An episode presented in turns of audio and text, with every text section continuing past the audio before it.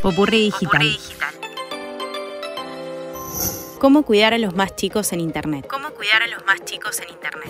La Secretaría Nacional de Niñez, Adolescencia y Familia difundió una guía con consejos para acompañar a los chicos y chicas en el uso de las pantallas, para que naveguen de manera segura en la web y con herramientas para poder acompañarlos en las distintas plataformas. Vivimos en un mundo cada vez más digital. En las casas encontramos pantallas en todas partes y ahora le sumamos que el contenido lo elegimos nosotros. Sí, está ahí siempre disponible para ponerle play, pero somos nosotros los que decidimos cuál vamos a ver. Y ese decidimos se vuelve fundamental. Los adultos tenemos poder para elegir, pero los niños y los adolescentes están todavía formando ese criterio. Por eso es muy importante que los acompañemos. Los 10 consejos para acompañar a los chicos y a las chicas en el uso de las pantallas son 1. Acompañar sus actividades en Internet. 2. Dialoga sobre cómo les va en el mundo digital y observa si hay cambios de conducta. 3. Explicales cómo resguardar sus datos personales y su intimidad. 4. Establezcan entre todos las pautas de uso y el respeto a las normas de convivencia en línea. 5. Fomenta un uso creativo y reflexivo de las herramientas. 6. Habla sobre los riesgos de interactuar con personas solo conocidas en entornos digitales. 7.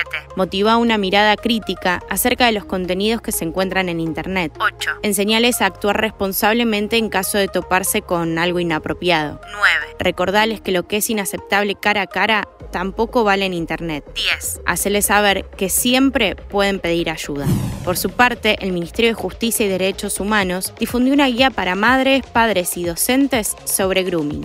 Grooming es el acoso sexual de una persona adulta a un niño, niña o adolescente por medio de Internet. En la misma describe cómo actúa el acosador, cuál es la legislación vigente al respecto, en qué delitos puede derivar esa práctica y consejos para prevenirla. En todo esto lo más importante es no prohibir a los niños, sino acompañarlos y estar atentos. Explicar las situaciones que sean necesarias para que los más chicos puedan tener las herramientas que los ayuden a poder detectar y compartir con los adultos las situaciones que les resulten extrañas. Y en definitiva, esto es válido para el ámbito virtual y también para el físico. Soy Sofía Yolastra. Conoce más en popurridigital.com.